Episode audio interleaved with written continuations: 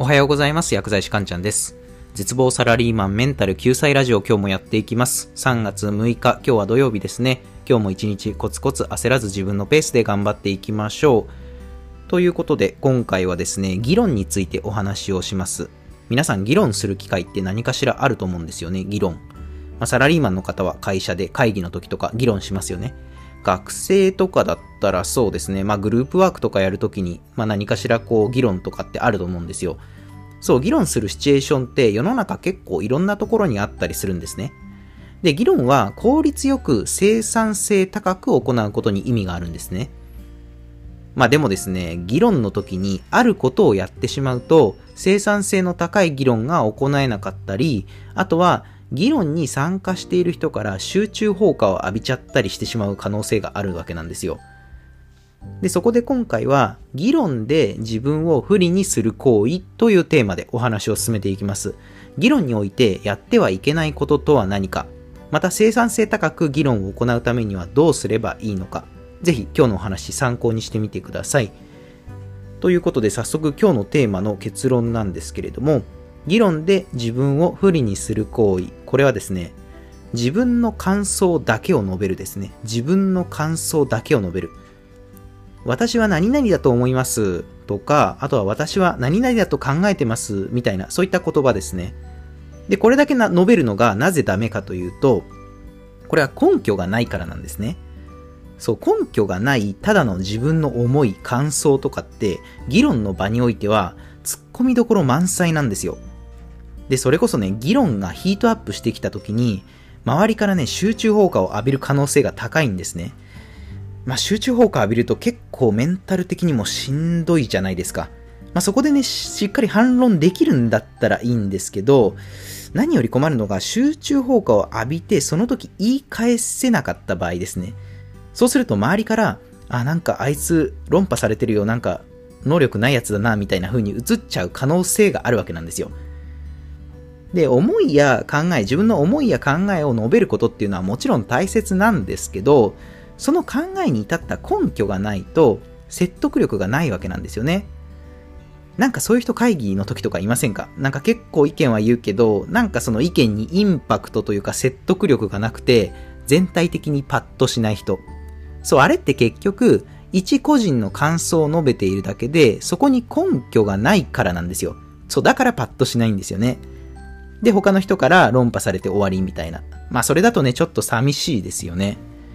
じゃあ私たちはどうしていけばいいかっていうことで、アクションプランなんですけれども、アクションプランはですね、事実があるという言葉を口癖にするといいです。事実があるという言葉を口癖にする。どういうことかというと、何々という事実があります。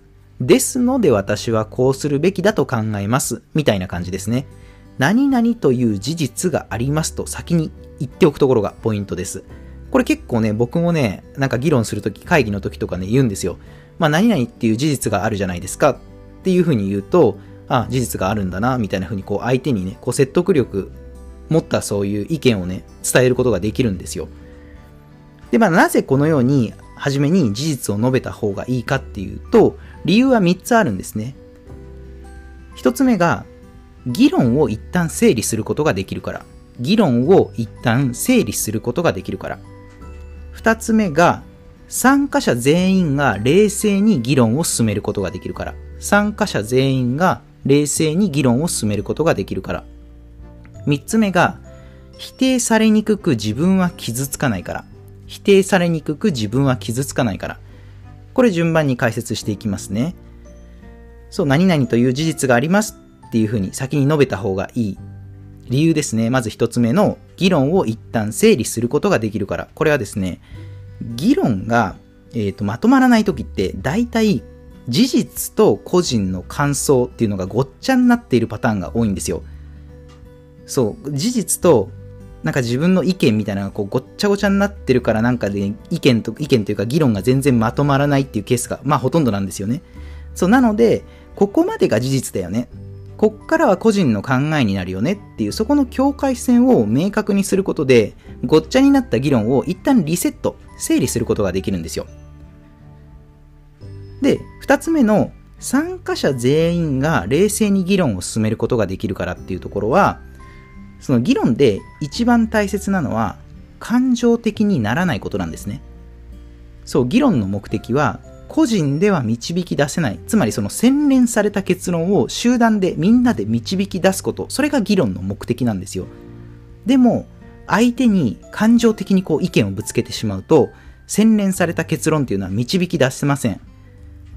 で議論を行う人は常に冷静でいなければいけないんですね。そう、議論において事実と感情って対極の関係にあるので、こう事実にフォーカスした議論ができると、結構ね、参加者全員が冷静にこう議論を行うことができるんですよ。で、三つ目の、否定されにくく自分は傷つかないからっていうところなんですけれども、先ほどもね、少し言いましたが、事実に基づかない個人の感想って、議論の場においては集中放火の対象になりかねないわけなんですよね。そう、全員から集中放火食らったら結構メンタル傷つきますよね。でも、事実をあらかじめはっきり述べることで予防線を引いておくことができるんですね。そう、事実って誰も否定できないんですよ。じゃあそうですね。例えばですけど、じゃあ化粧品の商品販売に関する会議とかがあったとするじゃないですか。化粧品の商品販売に関する会議。で、その時に、20代の女性の約4割が肌に何らかのトラブルを抱えているという事実があります。ですので、20代の方向けにこのように商品を売っていくことでお客さんの満足度、さらには売上アップにつながるのではないかと私は考えてます。みたいに言うと、結構説得力ある風な感じになりますよね。まあ、ただね、あのー、よくやっちゃうのが、いきなりもうこういう風に商品売った方がいいと思います。でもいきなり言っちゃう人いるんですよ。これがね、本当にね、良くないんですよ。まず最初に事実を伝えておく。っていうことで言葉にめちゃくちゃ重みが出るんですね。で、さらに20代女性の約4割が肌に何らかのトラブルを抱えているという事実。その事実は誰も否定できないんですよ。誰も否定できない。あ、ちなみに、あの、今言った、あの、20代とか4割とか、あの、適当、数字は適当なので信じないでくださいね。そう。で、事実はそう否定されないので、自分の身を守るという意味でも事実って最強なんですよ。そう、なので、これから会議で議論になるときはですね、何々という事実がありますっていう言葉を使って、その事実に基づいて自分の意見を述べてみてください。そうすればね、生産性の高い議論ができますよっていう、今日はそういったお話でした。では最後、まとめですね。今日のテーマ。議論で自分を不利にする行為。これは自分の感想だけを述べるっていう行為ですね。自分の感想だけを述べる行為。具体的なアクションプランは、事実があるという言葉を口癖にする。あらかじめ何々という事実がありますっていうのを最初に伝えておくことが大事ですよ。それから自分の意見を言いましょうっていうことですね。では今回の内容は以上になります。いかがだったでしょうかあなたの人生がグッドライフになりますように薬剤師かんちゃんでした。では皆さん、良い一日を。